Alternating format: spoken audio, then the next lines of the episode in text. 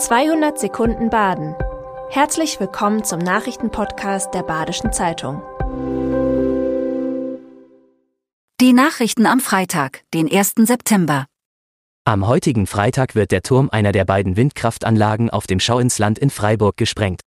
Um 14 Uhr soll die Sprengung erfolgen. Die Windräder sind seit 2003 in Betrieb und werden durch eine einzige, leistungsstärkere Windenergieanlage ersetzt. Die neue Anlage soll 10 Millionen Kilowattstunden produzieren. Das ist genug, um 3500 Freiburger Haushalte zu versorgen.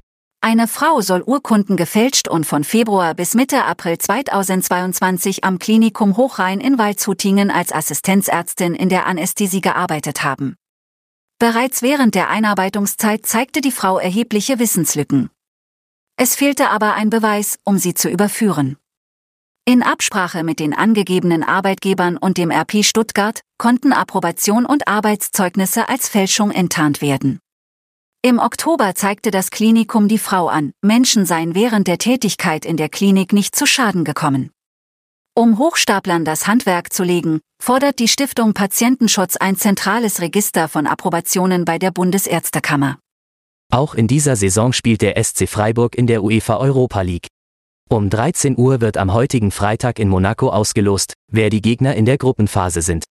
SC-Trainer Christian Streich hofft auf Teams, gegen die die Mannschaft noch nie gespielt hat, etwa Liverpool.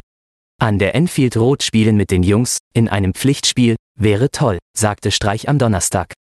Schreber und Kleingärten in Freiburg sind beliebt, aber rar. Alle 13 Kleingartenvereine sind voll, viele setzen niemanden mehr auf die Warteliste. Auf die wenigen Gärten wartet man teils mehrere Jahre. Bis 2019 fielen in Freiburg 500 Gärten wegen baulichen Bedarfs der Stadt weg. Davon konnten nur wenige Mangelsflächen ersetzt werden. Wenn ein Garten frei wird, wird der Wert von Wertermittlern geschätzt, je nachdem, wie gut er erhalten ist, können auch mal 3000 Euro Abschlagszahlung auf die Nachpächter zukommen. Dazu kommen Vereinsgebühren. Wer einen Garten hat, muss ihn im Sinne der Kleingartenverordnung nutzen. Auf einem Drittel der Fläche muss Obst und Gemüse angebaut werden. Mehr als die Hälfte der Ausbildungsplätze der Unternehmen in der Region wurden nicht besetzt. Das ist das Ergebnis der Ausbildungsumfrage 2023 der Industrie- und Handelskammer Hochrhein-Bodensee. Gründe dafür waren etwa mangelhafte oder schlicht keine Bewerbungen. Das größte Problem sind weniger Schulabgänger, weil die Gesellschaft immer älter wird. Zudem entscheiden sich immer mehr junge Menschen für ein Studium. Die Unternehmen werben aktiver und arbeiten mit Schulen zusammen.